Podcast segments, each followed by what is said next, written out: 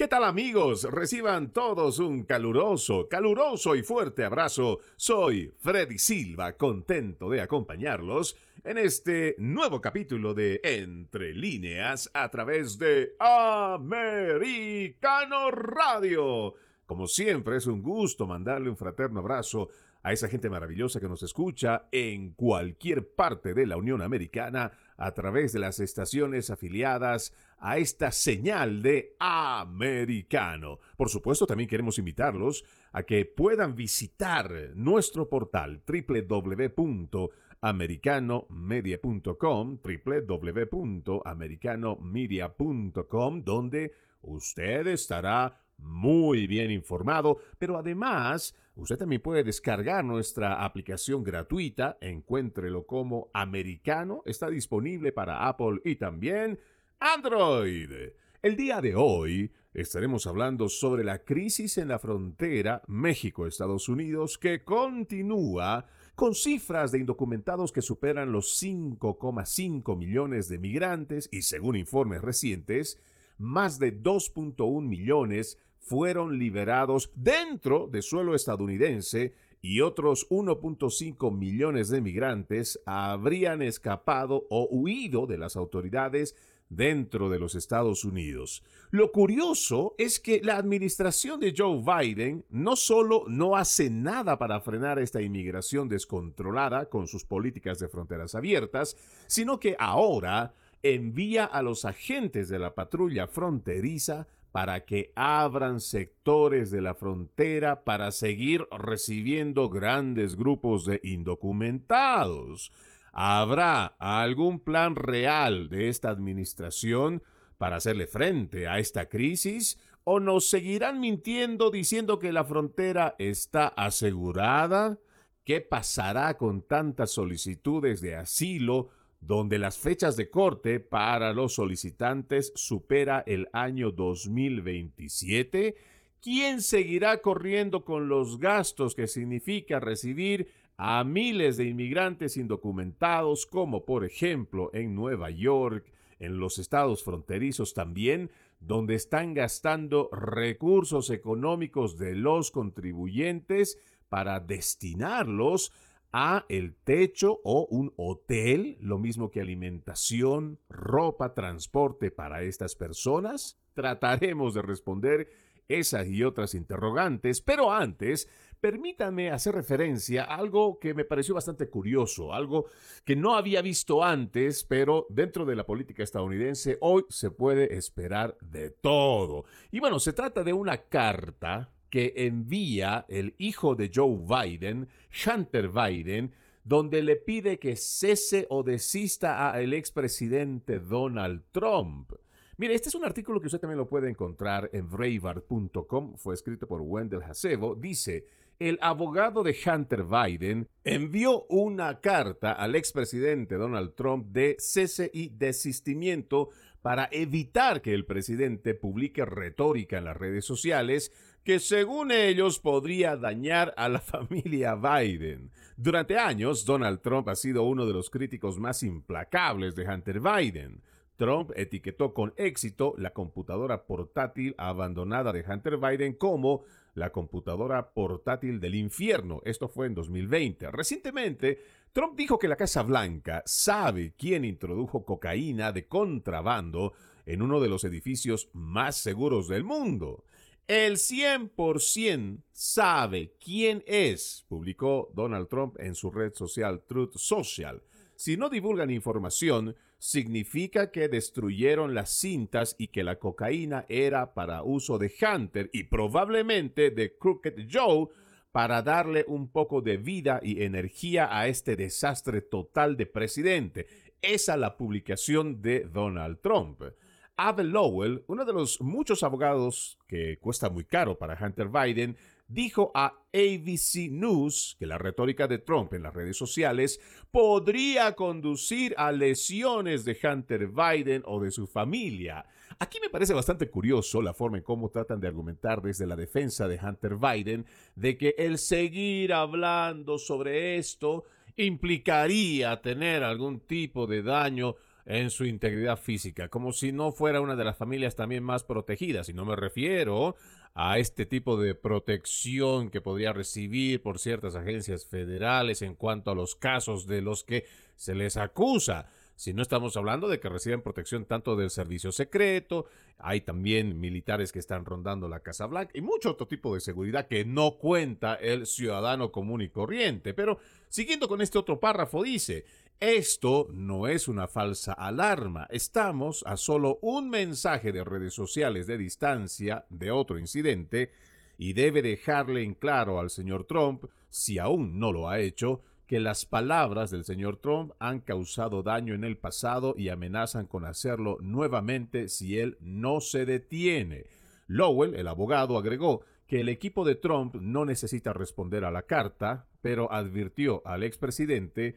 cómo su incitación puede dañar aún más a las personas y causarle aún más problemas legales. En este aspecto creo que nosotros estaríamos entendiendo claramente que este abogadillo está haciendo referencia a enero del 2021, enero 6 del ataque al Capitolio, queriendo nuevamente hacer vincular el nombre del expresidente a los desmanes que hicieron algunas personas. Y además, como siempre, tratan de tergiversar estos zurdos la idea de lo que pasó el 6 de enero en el Capitolio, que dijeron que fue una insurrección, un intento de golpe de Estado y quién sabe qué otras atrocidades que no cuadran, esta narrativa realmente no cuadra con la realidad. Porque no nos olvidemos que miles de personas se reunieron en la capital estadounidense para expresar su descontento con las elecciones, para expresar de forma genuina, amparados bajo la Constitución, de que no estaban de acuerdo con esos resultados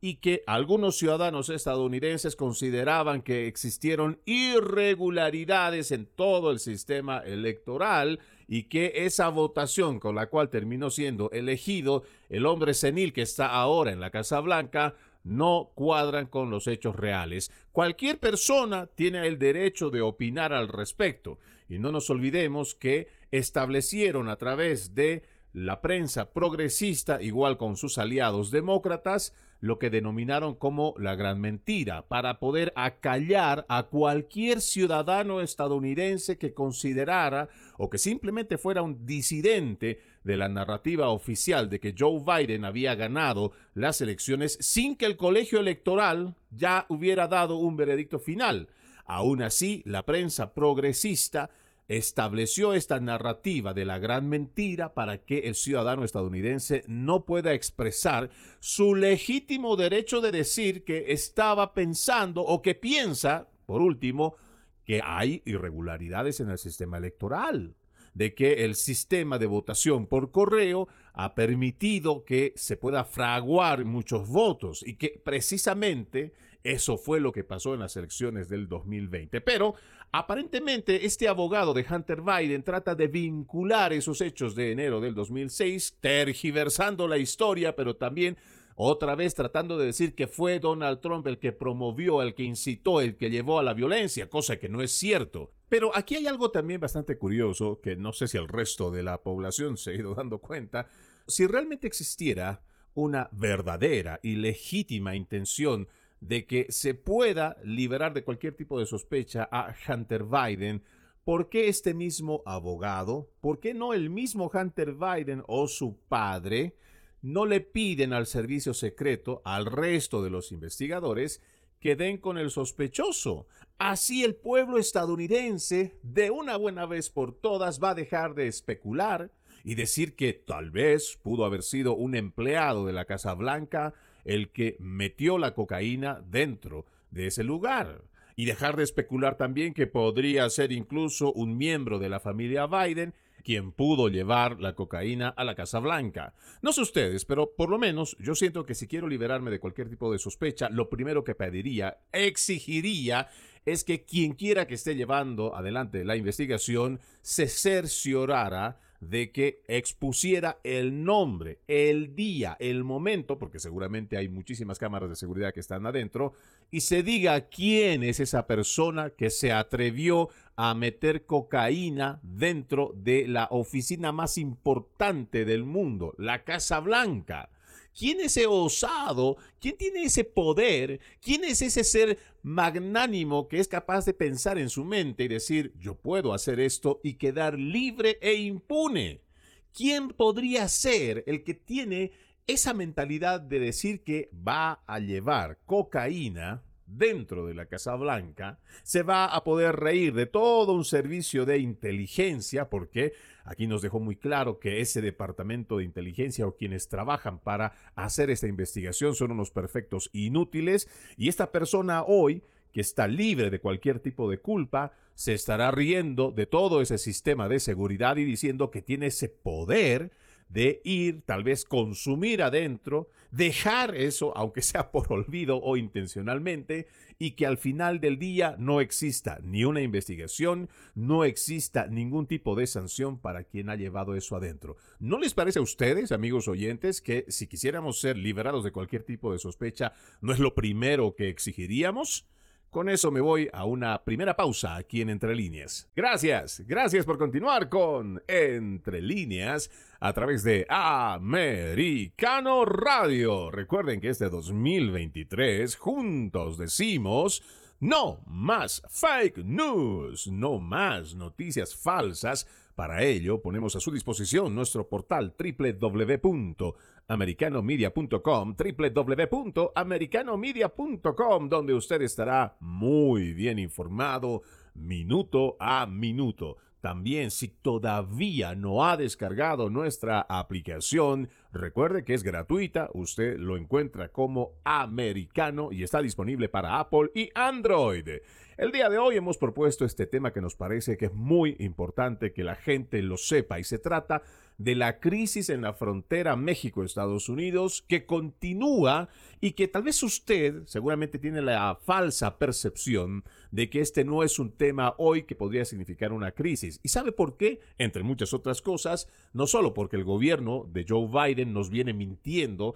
diciendo que no es una frontera abierta, que es una frontera segura. No solamente eso, sino también porque los principales medios de comunicación en español no reportan, no relatan lo que está pasando en la frontera, porque no han dejado de venir en grandes masas hacia la frontera sur. Y esto implica muchos problemas que trae para no solo los estados fronterizos, sino también estados tan alejados como el de Nueva York, donde estos inmigrantes indocumentados están consumiendo el dinero de los contribuyentes, siendo alojados en hoteles, además se les da comida, se les da transporte, se les da asistencia y muchos beneficios que seguramente muchos que ya tienen 15, 20, 30 años que han llegado a este país jamás recibieron algo como eso.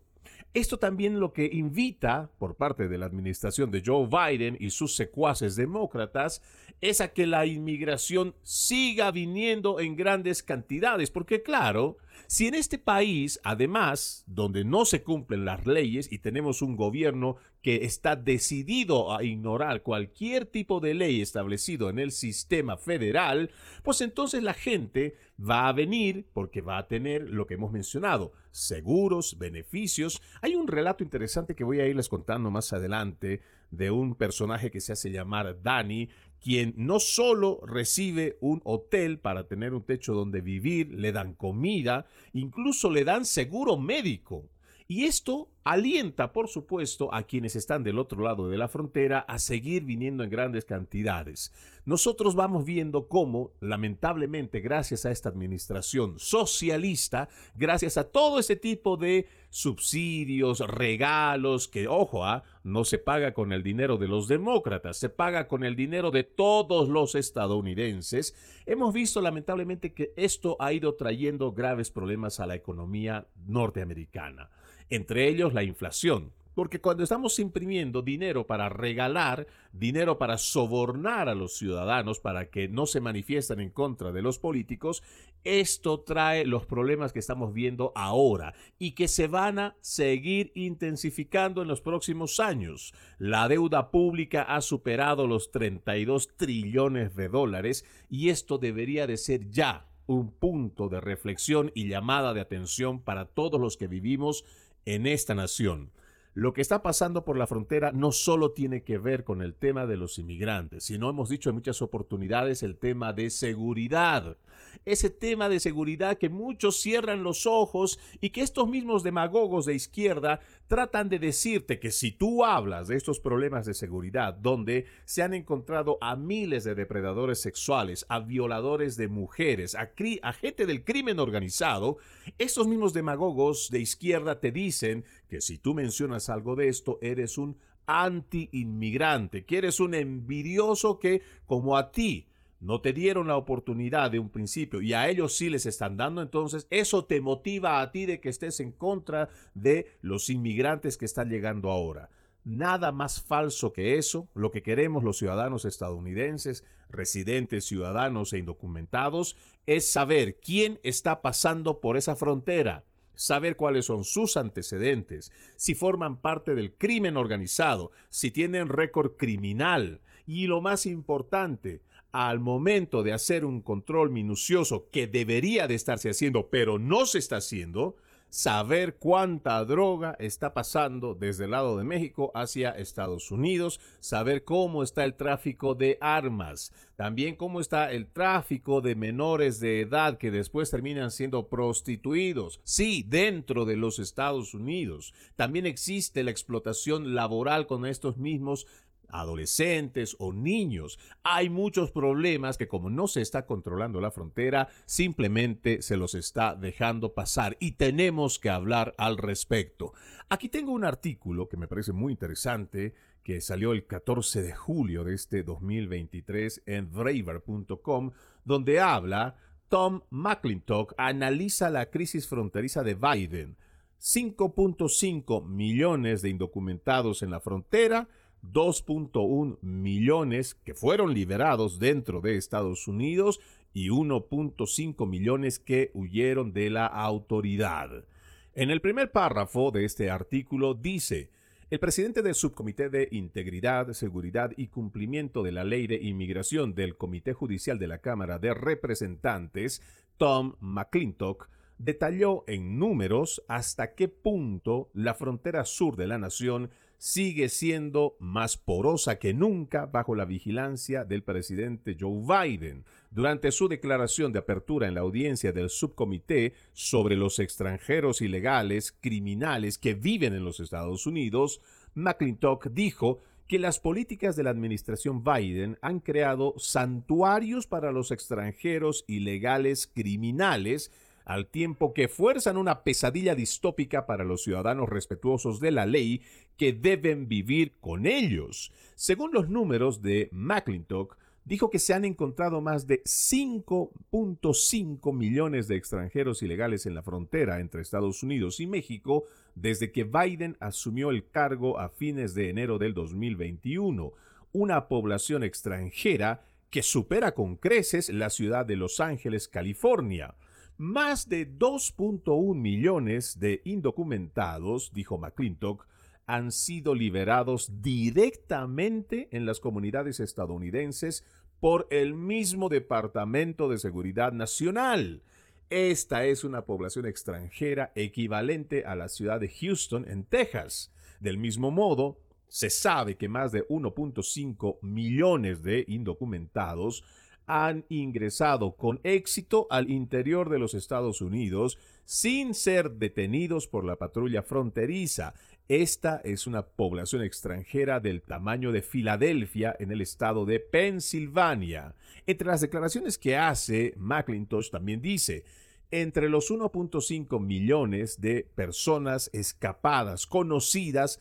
no hay forma de estimar la cantidad de terroristas y delincuentes que ingresan al país. Y añadió también, Sabemos esto, al entregarte a la patrulla fronteriza, estás virtualmente seguro de ser liberado dentro de los Estados Unidos. Los 1.5 millones que han evadido la patrulla fronteriza lo han hecho por una razón, están realizando actividades delictivas, están ocultando antecedentes penales. McClintock también señaló que la administración de Biden ha adoptado esencialmente las políticas de santuario que evitan que muchos extranjeros indocumentados peligrosos sean deportados después de haber sido condenados y encarcelados por cometer otros delitos mientras estaban en los Estados Unidos. Y aquí me parece que es importante hacer hincapié en esto que está mencionando McClintock. ¿Por qué? Nosotros en anteriores programas también lo hemos mencionado con distintos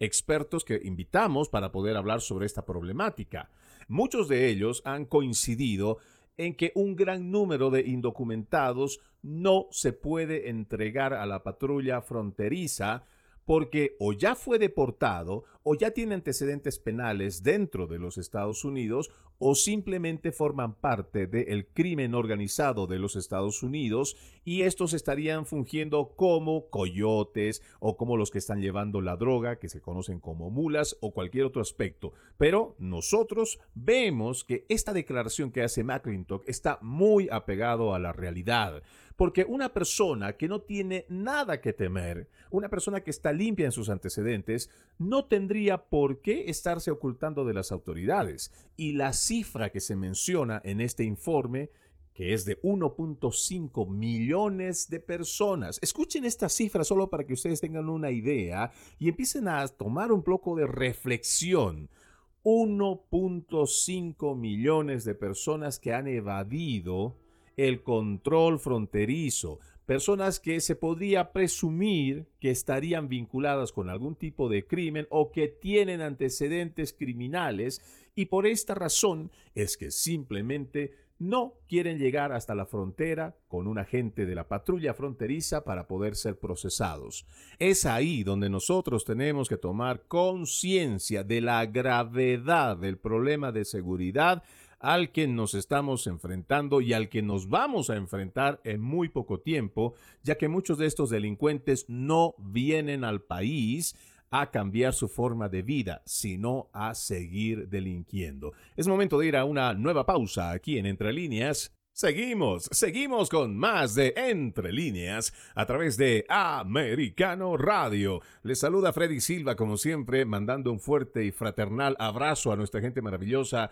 en California, en Nueva York, en la Florida y en cualquier parte de la Unión Americana que nos estén escuchando a través de nuestras distintas estaciones afiliadas y por supuesto también a quienes nos escuchan por www.americanomedia.com www americanomedia.com. El día de hoy estamos hablando sobre esta crisis en la frontera entre México y Estados Unidos, con cifras que nos parecen muy preocupantes. 5.5 millones de migrantes habrían llegado hasta la frontera, 2.1 millones de ellos fueron liberados dentro de suelo estadounidense y otros 1.5 millones de indocumentados habrían entrado evadiendo a la justicia estadounidense, lo que nos hace presumir, lo decíamos antes de irnos a la pausa, que muchas de estas personas tal vez cuentan con historial criminal y por eso es que no quieren presentarse ante los agentes de la patrulla fronteriza.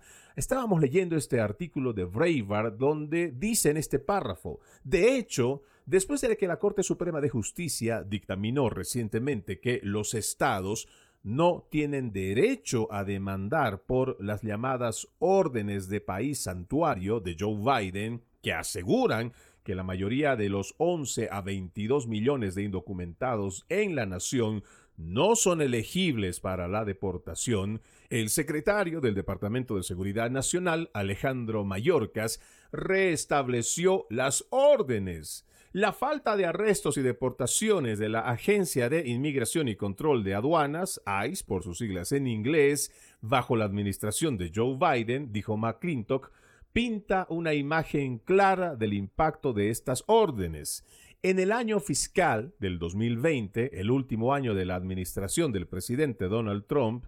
ICE eliminó a 186 mil extranjeros de los Estados Unidos, los deportó. Dos años después de la administración de Biden, las deportaciones se han reducido a tan solo 72 mil, una disminución de más del 60%. La administración del expresidente Donald Trump expulsó a 104 mil delincuentes condenados del país en el año fiscal 2020. Pero la administración de Joe Biden solo eliminó a 38 mil en el año fiscal del 2022. El número de extranjeros delincuentes condenados, expulsados de nuestro país, ha disminuido en casi dos tercios bajo la administración de Joe Biden. De manera similar, en el 2020, la administración de Joe Biden eliminó solo el 60% de la cantidad de pandilleros conocidos o sospechosos como lo había hecho la administración de Donald Trump solo dos años antes. Estos son datos que sin duda debería llevarnos a una profunda reflexión, porque cuando estamos hablando del tema migratorio, no podemos dejar de lado el tema de seguridad nacional. Ya hemos visto cómo a través de muchos programas aquí en Entre Líneas, con cifras, con datos proporcionados por la misma oficina de la patrulla fronteriza u obtenidas desde las páginas oficiales del Departamento de Seguridad Nacional, Hemos corroborado que existen delincuentes que tienen un largo historial criminal dentro de los Estados Unidos y también del otro lado de la frontera, muchos de ellos mexicanos, que han formado parte del crimen organizado o que han formado parte de las pandillas o de las maras en Centroamérica, que han delinquido aquí en los Estados Unidos, han abusado de mujeres, han cometido asesinatos o han violado o abusado a menores de edad han cumplido una condena y fueron expulsados, fueron deportados. Pero estos mismos sinvergüenzas que no cambian su estilo de vida, nuevamente se pasan por la frontera y estarían dentro de este número que hoy presenta McClintock, indicando que son 1.5 millones de estos indocumentados o de estas personas que estarían escapando de la ley porque tendrían algún tipo de antecedente, lo que les estaría obligando a no presentarse ante los agentes de la patrulla fronteriza para poder ser procesados o por lo menos tener la chance de poder obtener algún tipo de asilo. Pero ya hemos visto, muchos de los delincuentes que saben que tienen los antecedentes no van a ir por el camino correcto, van a evadir la justicia y de esa forma van a seguir delinquiendo. Por eso digo que es importante que nosotros hagamos una reflexión sobre esto que está ocurriendo en la frontera sur entre México y Estados Unidos, porque esas cifras que se supone nosotros pensábamos que podría estar por los 100 mil, 200 mil, tal vez 300 mil personas que estarían con esos antecedentes y que formarían parte de ese grupo delincuencial que no se va a presentar ante las autoridades estadounidenses hoy, según este reporte que estamos leyendo, podría llegar a 1.5 millones. Si tan solo habláramos de la mitad de este 1.5 millones, estaríamos hablando de más de 700 mil delincuentes que estarían buscando evadir la justicia. Ahora, no nos olvidemos que también no solo estamos hablando de aquellos que ya han delinquido, que tienen antecedentes en los Estados Unidos, sino también a aquellos delincuentes que han escapado de sus países. A esto también hay que añadirle que habrán muchos de estos mismos delincuentes que estarán pronto ariados allá en Venezuela, igual en Nicaragua, en Colombia, en Bolivia, en Perú, en Argentina, que están encontrando la mejor forma de seguir delinquiendo, continuar con sus pasos, pero esta vez llegan hasta los Estados Unidos. Hemos reportado de casos que aquí, en el estado de la Florida, han llegado miembros del tren de Aragua, esta banda delincuencial que incluso con documentación falsa han podido sacar un vehículo de un concesionario. Y quién sabe qué otras cosas más estarán haciendo, porque también hay gente que simplemente hace denuncias a través de las redes sociales, pero no lleva adelante de forma formal en la policía. Son gente que ha venido escapando, por ejemplo, la gente de Venezuela, que estaba cansada de la inseguridad, de la persecución, no solo política, y también de esta gente del crimen organizado como del tren de Aragua que los extorsionaban. Pero estos mismos desgraciados están pasando la frontera, se están sacando documentación falsa, están ya viviendo dentro de los Estados Unidos y están aterrorizando a aquellos que habían escapado precisamente de estos personajes. Hay gente que simplemente está con muchísimo miedo, gente mexicana, porque ya los han identificado, aquellos que habían escapado de México del crimen organizado y que no querían que sus hijos sean sometidos para traficar drogas o para formar parte de estos grupos delincuenciales, hoy que ya están dentro del suelo estadounidense, están aterrorizados. Muchos se están cambiando de estado porque gente, ya sea del cártel de Sinaloa, Jalisco Nueva Generación y muchos otros, están operando dentro de los estados fronterizos, están trayendo la droga y están identificando a muchos de estos que se habían escapado de los barrios porque no querían formar parte de esa red delincuencial. Hoy están viéndose obligados estas personas que huyeron de México, estas personas que también seguramente han huido de las maras de Centroamérica, se están viendo obligados a cambiarse de estado para no ser perseguidos, para no ser renteados, para no ser extorsionados, para que no les estén cobrando un dinero por su seguridad, no solo aquí, sino de sus familiares que se quedaron allá en sus países de origen. Dentro de este mismo artículo dice, desde que Biden asumió el cargo, ICE ha reducido la cantidad de órdenes de detención emitidas por la policía local. Estas órdenes de detención le piden a la policía que mantenga a los extranjeros ilegales bajo su custodia hasta que puedan ser entregados a los agentes de ICE para su arresto y deportación. Bajo la administración del expresidente Trump, ICE emitió más de 15.000 órdenes de detención al mes en partes de 2018 y promedio entre 13.000 y 14.000 órdenes de detención al mes antes del año fiscal del 2020. Comparando estas cifras mensuales con las de cuando Biden asumió el cargo y las órdenes de detención mensuales, esto se redujo en el 2021 a 2.200 esto también tendría que ser otro llamado de atención, porque también tenemos a todos estos grupos pro inmigrantes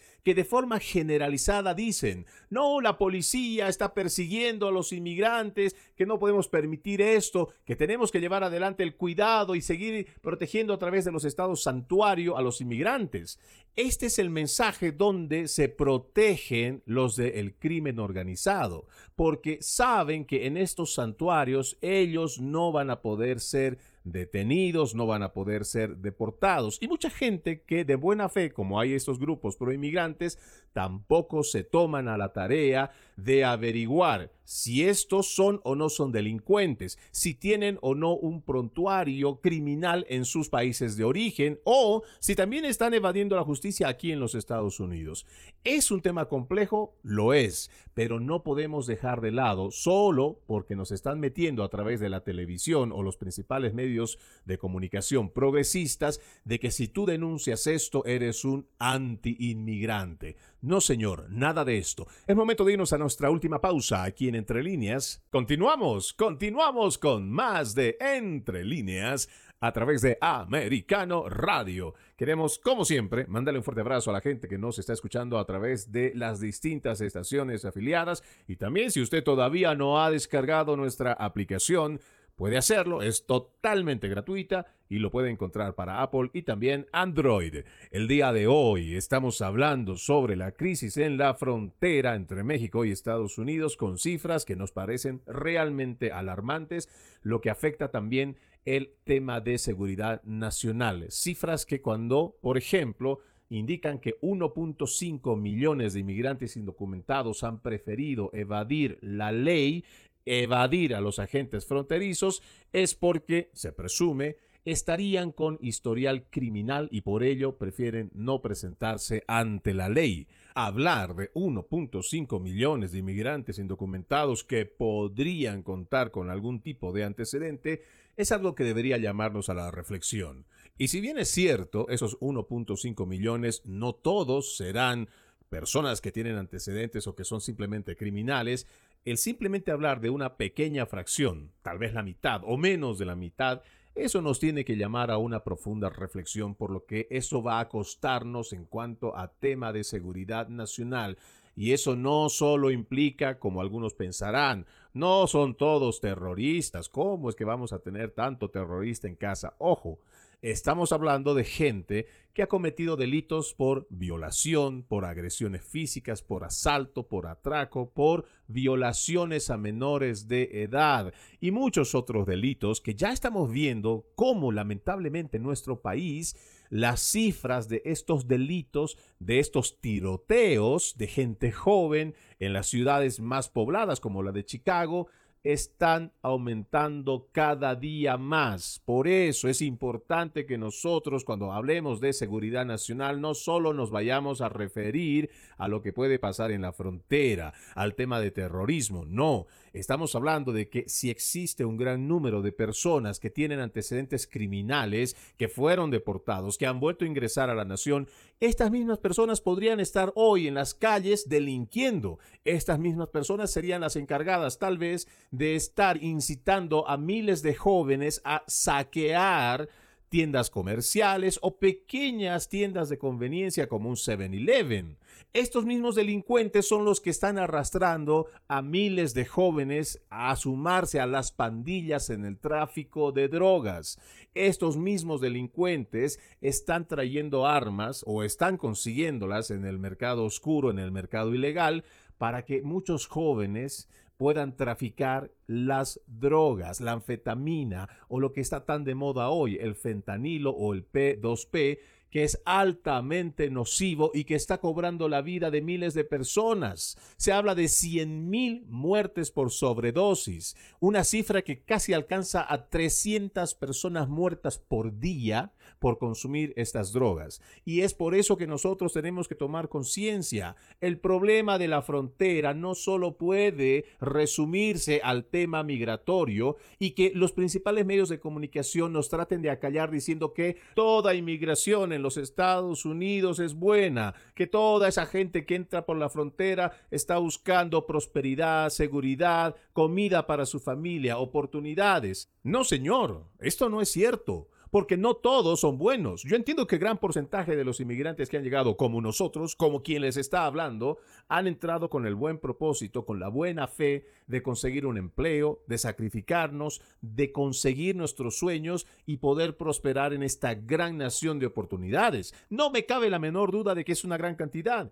pero no por eso puedo cerrarme los ojos, puedo entrar en el negacionismo y decir que todos los que han entrado por la frontera son personas probas, que son personas buenas, que no tienen antecedentes. Mentira, eso no es cierto, pero a través de los principales medios de comunicación nos tratan de vender este cuento y tenemos que hacerle frente por nuestra seguridad, por la seguridad de nuestras esposas, por la seguridad de nuestros hijos y de todo aquel que vive, porque ya estamos viendo cómo lamentablemente con estas políticas permisivas de los demócratas ya no se persigue al delincuente, ya no se les dan sanciones ejemplarizadoras, sino se los libera o simplemente ni siquiera se los procesa. Aquí tengo un dato interesante, seguimos hablando sobre el tema de la frontera, en un artículo escrito por Randy Clark de julio de 2023. Dice, videos y fotografías recientes que circularon en las redes sociales y en los medios de comunicación muestran a los agentes de la patrulla fronteriza abriendo las puertas de la cerca fronteriza en el estado de Texas para tomar la custodia de los migrantes que tocan tierra en los Estados Unidos.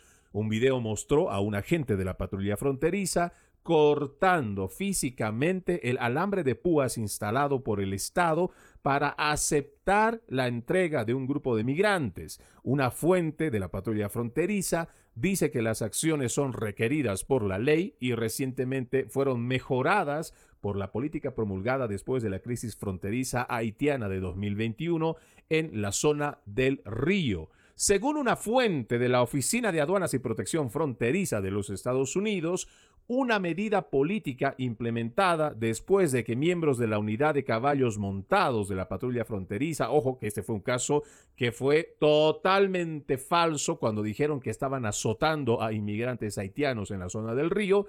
limitó aún más la capacidad de la patrulla fronteriza para arrestar a inmigrantes en ciertos entornos peligrosos. El memorando limitaba la capacidad de la gente para realizar arrestos en vías fluviales, cercas fronterizas. Breitbart, Texas, recibió y revisó una copia del memorando de 2021 escrito por Tony Baker, jefe interino de la Dirección de Cumplimiento de la Ley de la Patrulla Fronteriza. El memorando de política prohíbe que los agentes de la patrulla fronteriza obliguen a los migrantes a regresar a México una vez que estén en suelo estadounidense. El memorando dice, y lo vamos a citar, los de la patrulla fronteriza no obligarán ni guiarán a las personas a regresar a las vías fluviales o entornos inseguros. La directiva destaca aún más el requisito legal para que los inmigrantes obtengan el debido proceso a través de la ley de inmigración existente,